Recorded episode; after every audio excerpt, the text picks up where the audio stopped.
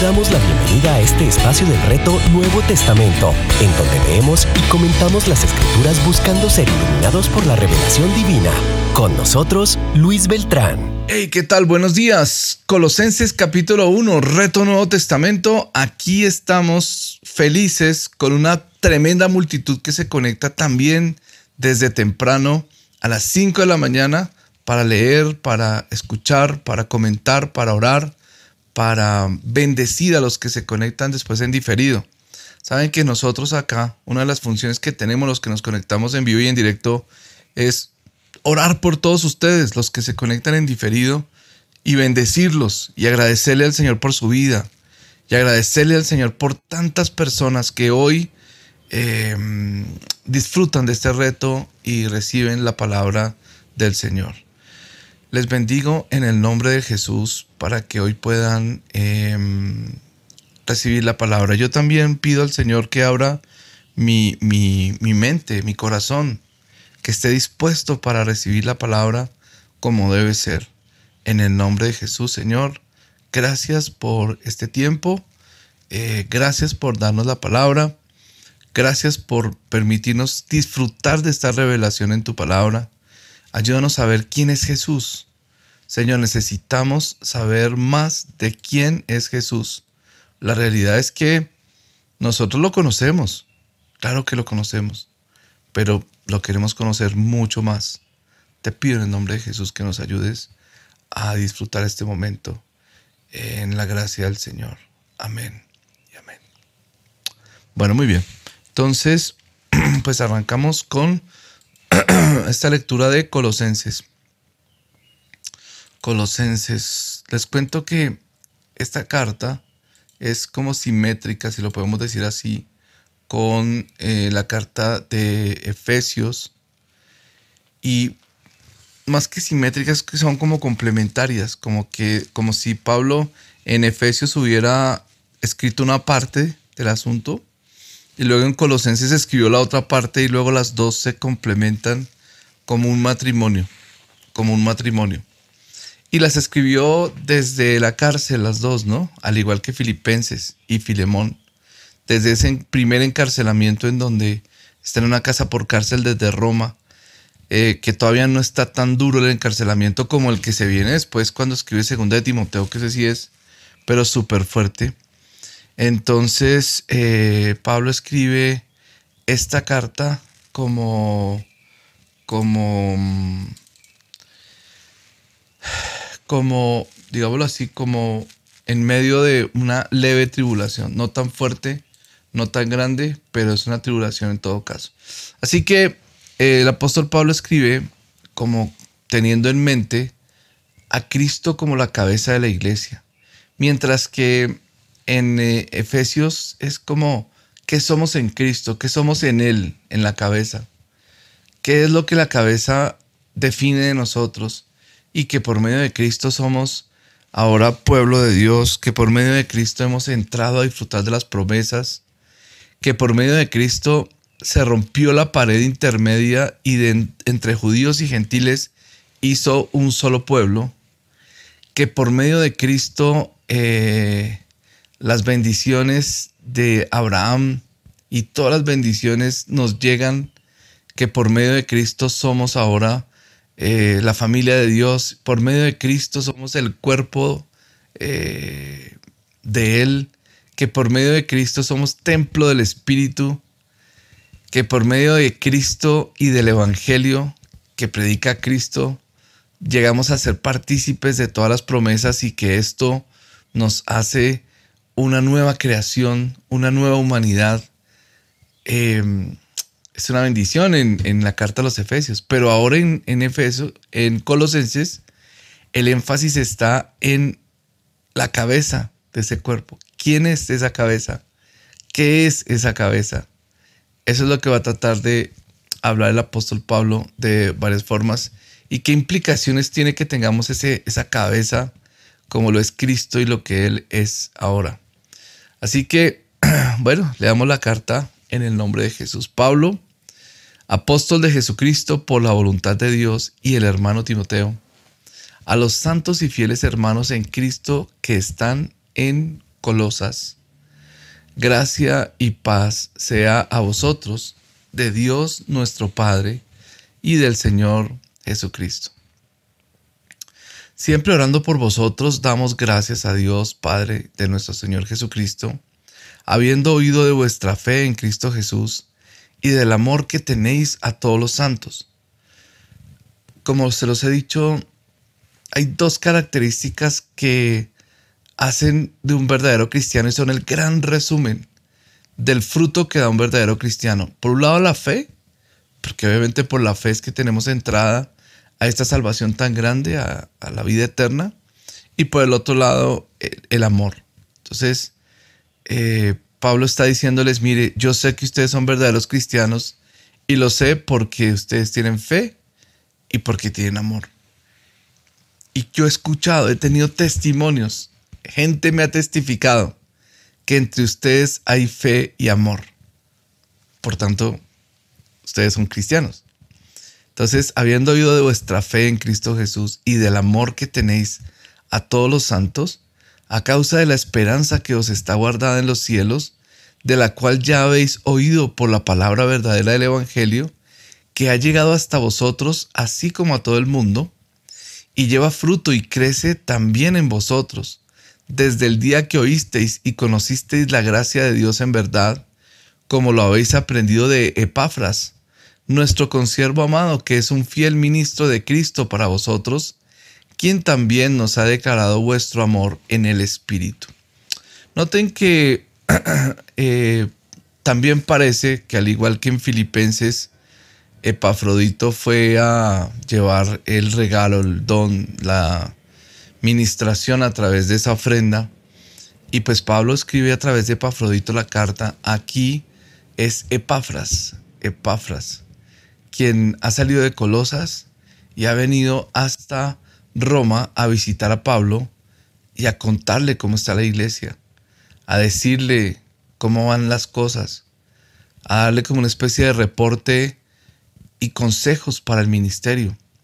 Entonces le pregunta a Pablo, ¿y cómo ves a la iglesia? Y Epafras dice, pues, Pablo, la iglesia está llena de fe y amor.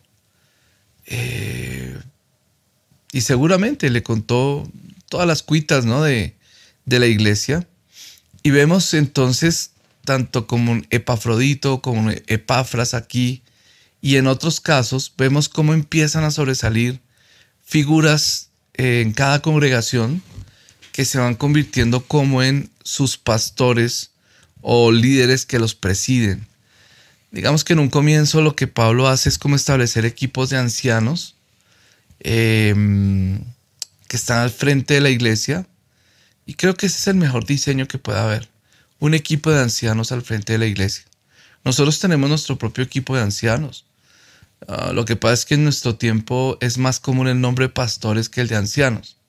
Pero con Josué, eh, Jorge, Pipe, eh, Anita, Clarita, mi esposa, Pastor Fernando Rodríguez, eh, es decir, todos esos ancianos que estoy mencionando, yo formamos un equipo de ancianos, solo que entre nosotros yo presido ese equipo de ancianos y en ese sentido tengo el privilegio de presidir el ministerio, pero es un equipo, es un equipo, o sea, em, entonces empieza a sobresalir este tipo de personas como Epafras, que es el que preside eh, el equipo en Colosas. Esto muestra que ya hay una madurez, una estructura en la iglesia. Desafortunadamente, en los siglos venideros empieza a estructurarse cada vez más fuerte y surge esa figura del obispo mucho mayor. O sea, el obispo comienza a convertirse en una persona ya con una autoridad cada vez mayor, hasta que llega ese punto en que prácticamente el obispo se convierte en una super autoridad y los obispos empiezan a juntarse y poco a poco a generar una estructura cada vez mayor, más fuerte, y es cuando nace eh, siglos más adelante lo que se conocería como Iglesia Católica Romana, que es ya donde reconocen el obispo de Roma como el obispo principal entre todos ellos. Y prácticamente siglos, siglos más tarde, la primera división entre la iglesia eh, católica de Occidente y la de Oriente se da precisamente porque los de Oriente, entre otras cosas, no reconocen al obispo de Roma y ellos más bien se ven como em, una fraternidad de patriarcados autónomos. Pero si ustedes se dan cuenta en la Biblia, lo que, lo que nos muestra en esta iglesia cristiana naciente es una estructura mínima, pero suficiente para las congregaciones. Cuando ya la estructura se vuelve más grande, más sólida, eh, tiende a convertirse en una estructura opresiva, una estructura de control, una, una estructura jezabélica en un sentido, ¿no? Es por eso que yo creo que el cuerpo, voy a explicarles algo rápidamente, y es que aquí tenemos, digamos, seres sin estructura, que son como un pedazo ahí de carne, cosa que no se puede casi ni mover, ¿no? Como, como, eh, no sé cuál, ahorita no me acuerdo ningún ejemplo de eso. Pero un ser sin estructura, pues casi no se puede mover, ¿no? Es como inerte ahí, tiene una vida muy quieta, ¿no? Por el otro lado está un edificio que es una estructura súper rígida, sólida, inflexible, fuerte, casi como un monumento, ¿no? Y por este lado está un animal que es un cuerpo vivo, que tiene una estructura, pero lo suficiente como para moverse, para este, desarrollar vida, porque es flexible.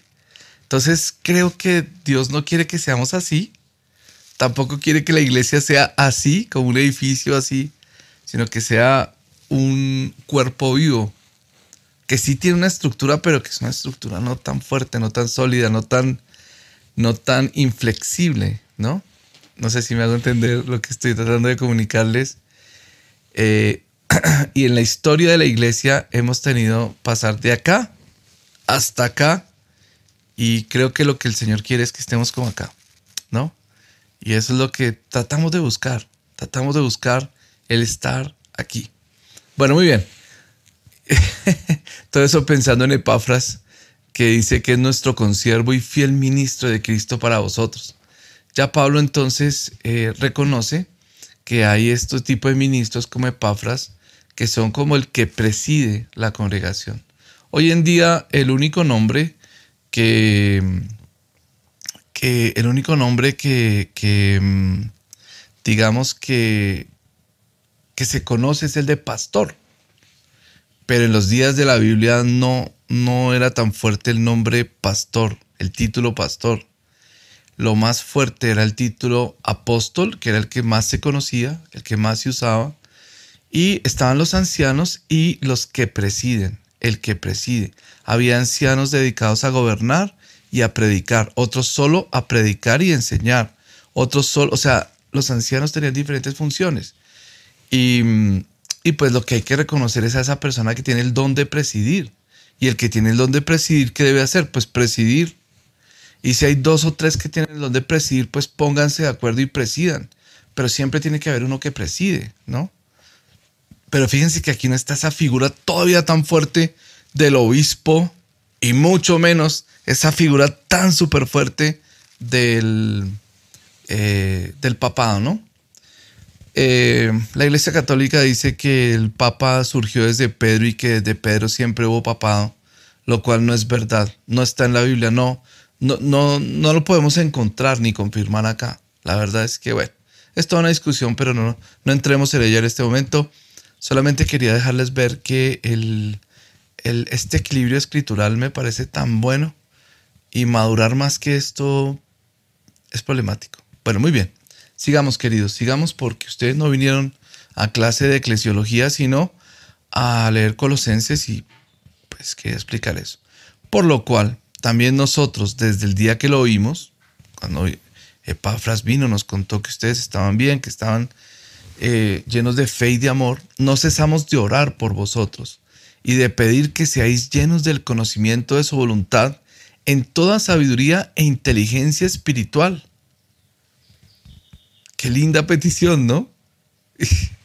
Pablo hace unas oraciones tan espectaculares.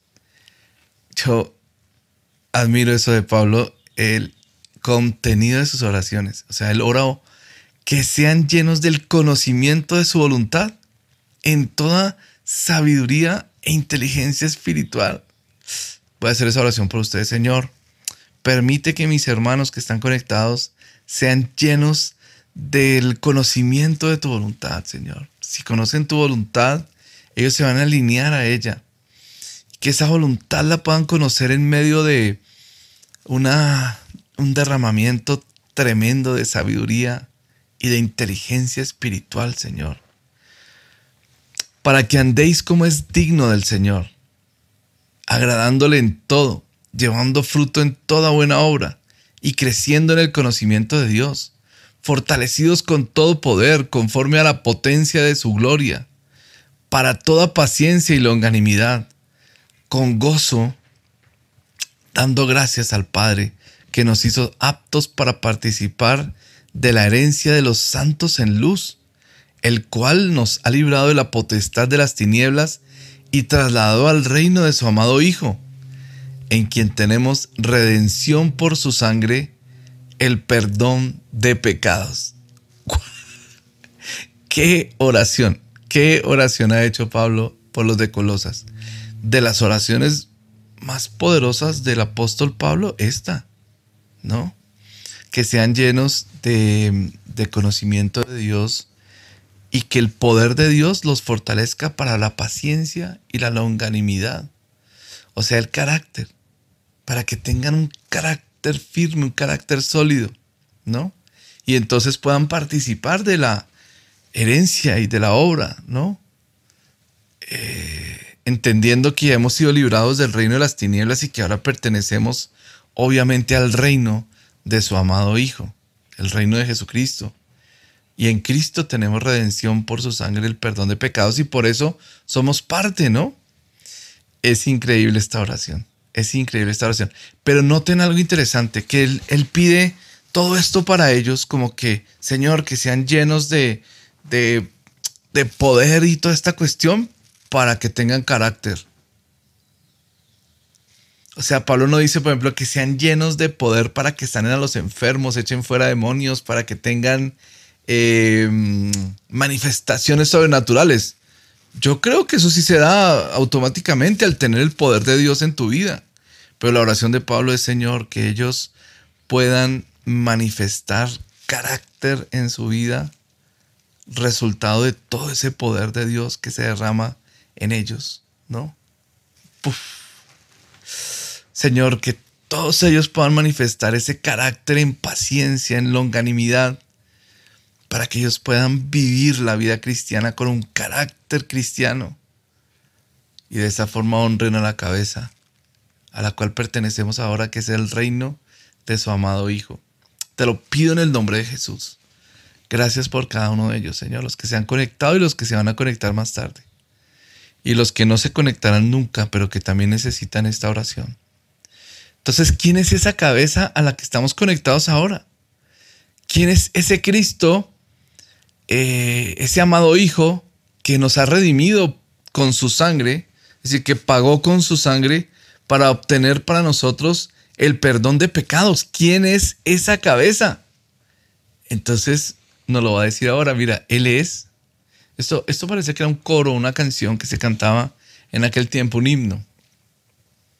Entonces Pablo cita este himno para mm, resumir la doctrina de Em, de esta cristología, digámoslo así, que está presentando en este momento. Él es la imagen del Dios invisible. Wow, este, este concepto de la imagen del Dios invisible es que em, em, solo a través de Cristo visible se puede ver al Dios invisible y que es eh, la forma digámoslo así, eh, en la cual se presenta Dios, ¿no? Es el primogénito de toda la creación. La palabra primogénito significa heredero, es el heredero de toda la creación.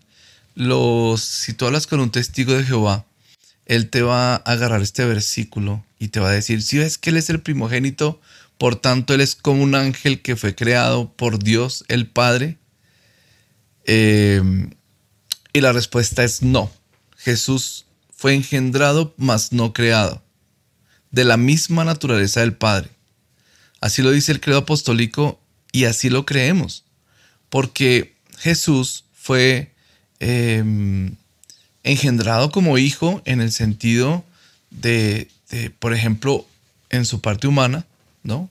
Y también espiritualmente es hijo, pero no, no, no tiene comienzo ni finales de la misma naturaleza del Padre y es eterno. Pero cuando quiere decir primogénito, no quiere decir que un día eh, nació, que es el primero nacido, sino lo que quiere decir es el sentido de primogénito como heredero. Por eso dice, es el primogénito de la creación. ¿Se acuerdan cuando eh, Jacob y Esaú se pelearon la primogenitura? ¿O se la pelearon? No, se la vendieron. Que él le dijo, quiero de ese potaje que estás comiendo, que estás cocinando. Y Jacob le dijo, ¿te gusta mi potaje? Me encanta tu potaje, quiero comer de ese potaje rojo. Pareciera que eran como frijoles, lentejas, no sé. Tengo hambre, además yo sé que me voy a morir y bueno, ya, no sé, no quiero ni vivir. Estaba Esaú en una raíz de amargura impresionante. Y le dice, dame de ese potaje y te vendo mi primogenitura. Así de desesperado estaba. Y él le dijo, bueno, me vas a vender tu bendición, tu primogenitura, tu derecho a la herencia, tu derecho a ser el próximo patriarca. ¿Por un potaje? Pues te la vendo. Tenla.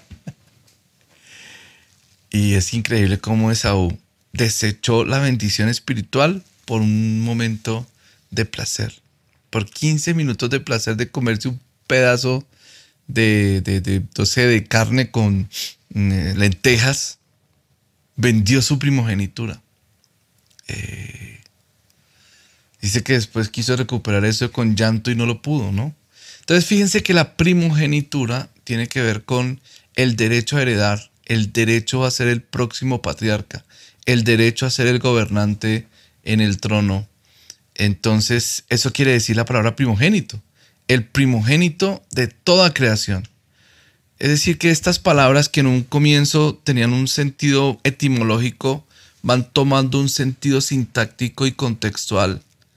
Y así se deben interpretar, ¿no? Así se deben interpretar. Bueno, muy bien. Él dice así, dice, Él es la imagen del Dios invisible, el primogénito de toda la creación, porque en Él, en Cristo, fueron creadas todas las cosas. Es decir, cuando empezó, comenzó la creación, cuando se creó el tiempo, por ejemplo, que fue una de las primeras cosas que se crearon, ahí estaba Cristo y en Él fue hecha toda la creación.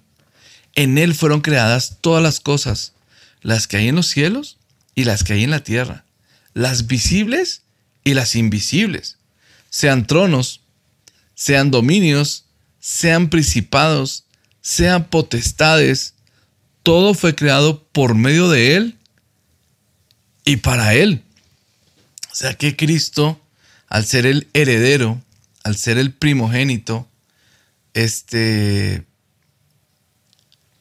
todo fue creado por medio de él, como si él colaborara con el Padre en toda la creación, pero todo fue creado para él. Es decir, todo lo que existe existe para Cristo. Esto es hermosísimo porque me hace pensar, por ejemplo, que toda la gente que vive en Bogotá es para Él. Y por eso evangelizamos más que evangelizar simplemente por el hecho de tener misericordia de la gente y que no se van a condenar eternamente, evangelizamos porque todo el mundo fue creado por medio de Él y para Él. Las personas deberían estar viviendo para Él. Los animales son para Él. La creación entera es para Él. Por eso nosotros también tenemos que cuidar la creación.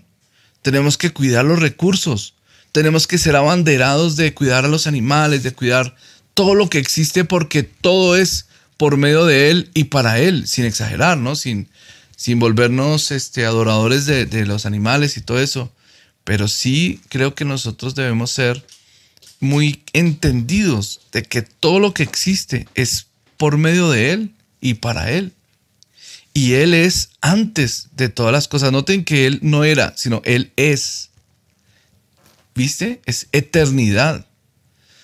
Hay un error que cometemos al ubicar a Dios como si fuera un ser humano y tuviera futuro y pasado, ¿no? Y decimos, Dios sabía de antemano todas las cosas.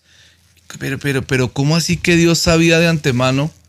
Si es que para Dios no hay tiempo, Dios es un presente continuo. Ahora que el Señor Jesucristo, cuando se hizo hombre, decide rebajarse, digamos, de esa eternidad para vivir dentro de la temporalidad.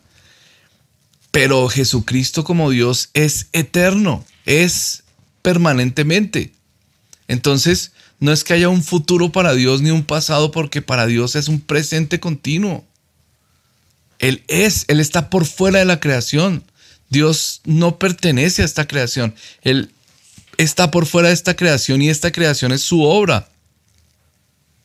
Entonces, no podemos nosotros, porque cuando lo hacemos, demeritamos a Dios cuando decimos, es que Dios sabía de antemano, es que Dios decidió de antemano, es que Dios es eternamente permanente. El tiempo es una creación que Él hizo en la cual nosotros sí estamos metidos. Nosotros sí tenemos un futuro. Dios es presente continuo. Para Él ya todo es.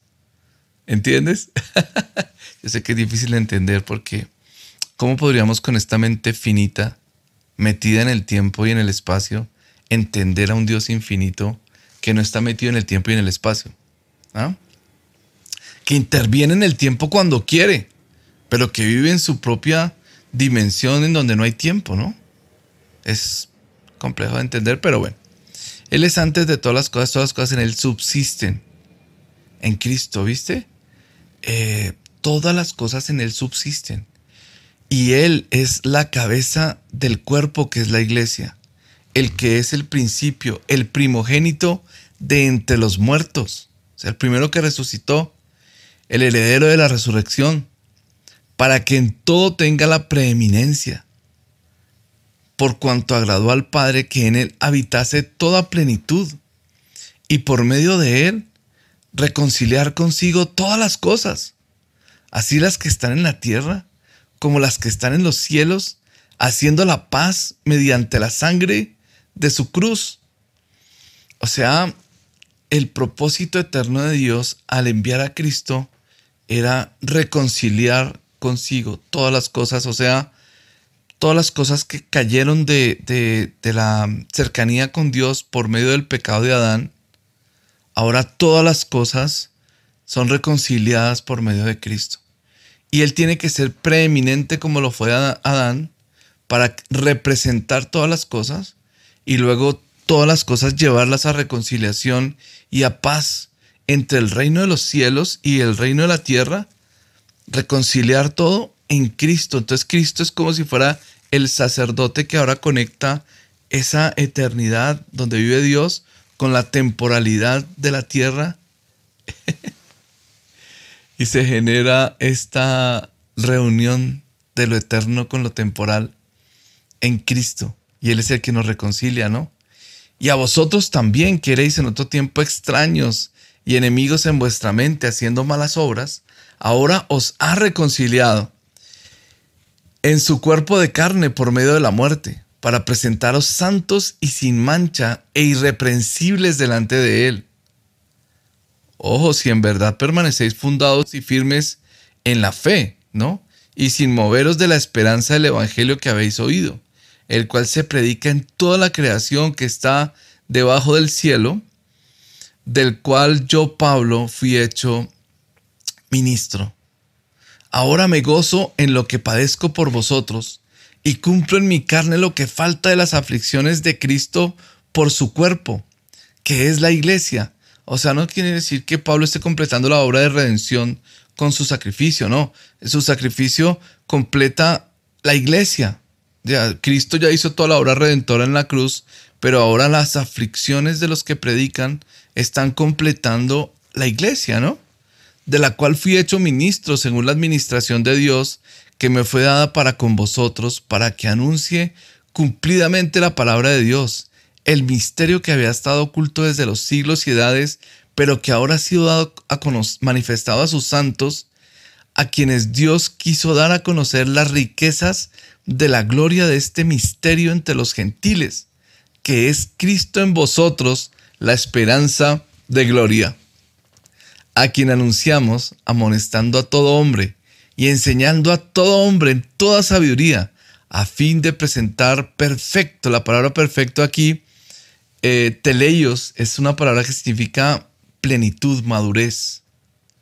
Presentar en Cristo a todo hombre en madurez, para lo cual también trabajo luchando, según la potencia de Él, la cual actúa poderosamente en mí. Entonces, en otras palabras, lo que, lo que Pablo nos está eh, tratando de comunicar o les está tratando de comunicar los de Colosas es que mm, él tiene un ministerio que es el ministerio de la reconciliación y que cuando él predica el evangelio lo que está haciendo es llevando toda la creación pero comenzando por los seres humanos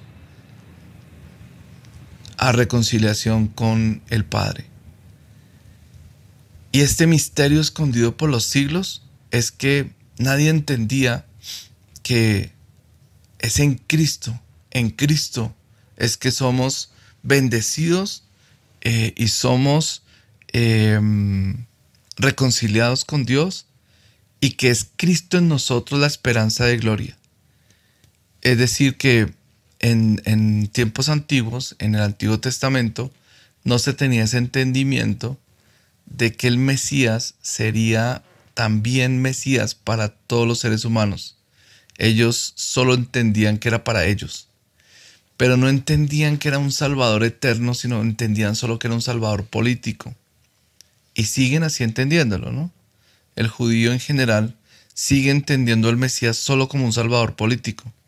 Y siguen entendiendo que la salvación para ellos se da a través de su estilo de vida, y es ahí donde está el gran error de, del judaísmo que los aleja de Dios, que es no entender que en la ley y todo lo demás estaba revelada la incapacidad del hombre para salvarse a sí mismo y la necesidad de gracia y la necesidad de un encuentro con el Mesías como Salvador eterno también.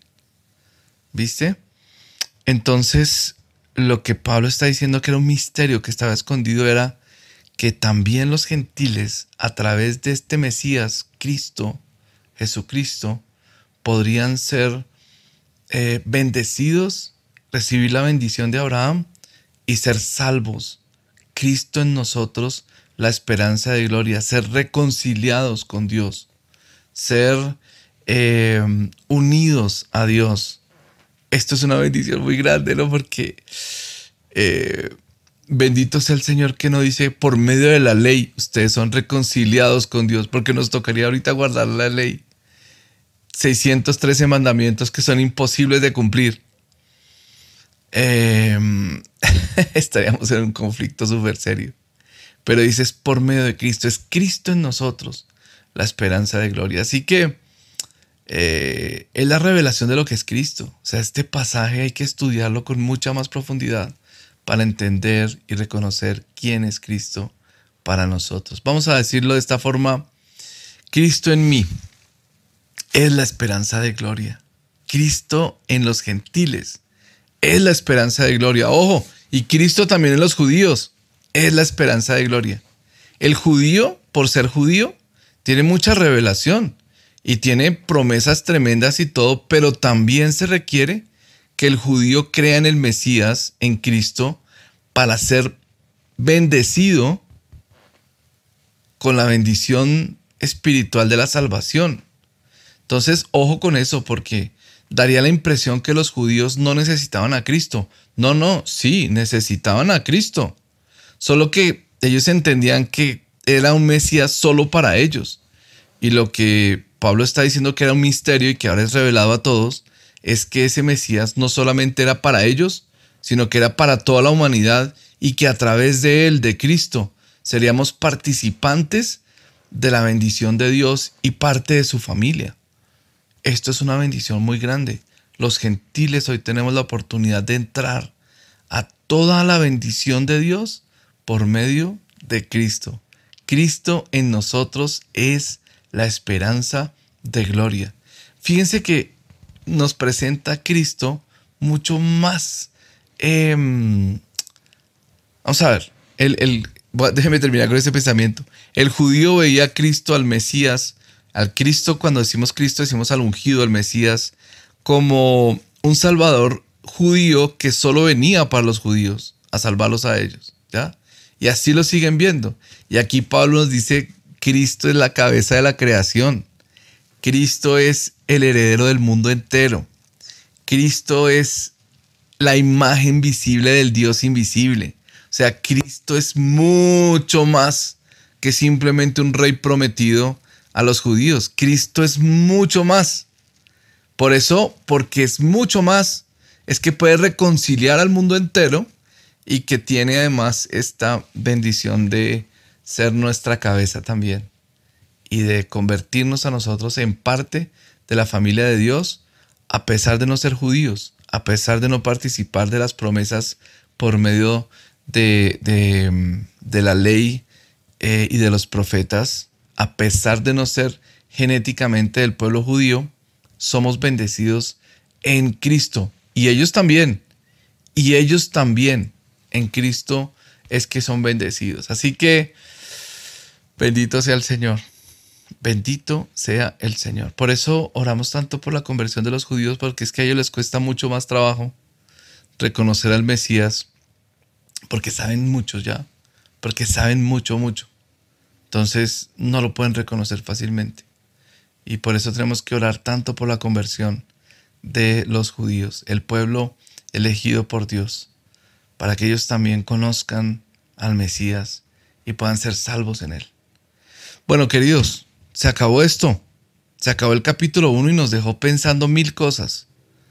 Los bendigo. Gracias por estar conectados esta mañana. Gracias por ser gente que está lista para la venida de Cristo. Recuerden, el Señor espera que nosotros estemos haciendo nuestra función cuando Él llegue. Cuando Él llegue tenemos que estar listos eh, trabajando en la obra, trabajando para Él, sirviéndolo con todo el corazón. Es todo lo que tenemos que hacer. Sirviéndolo con todo el corazón. Y cuando menos nos demos cuenta y Él llegue, ahí estamos, sirviendo fielmente, trabajando fuertemente. Los bendigo en el nombre de Jesús. Queridos, un abrazo grande, Maranata. Dios los bendiga abundantemente.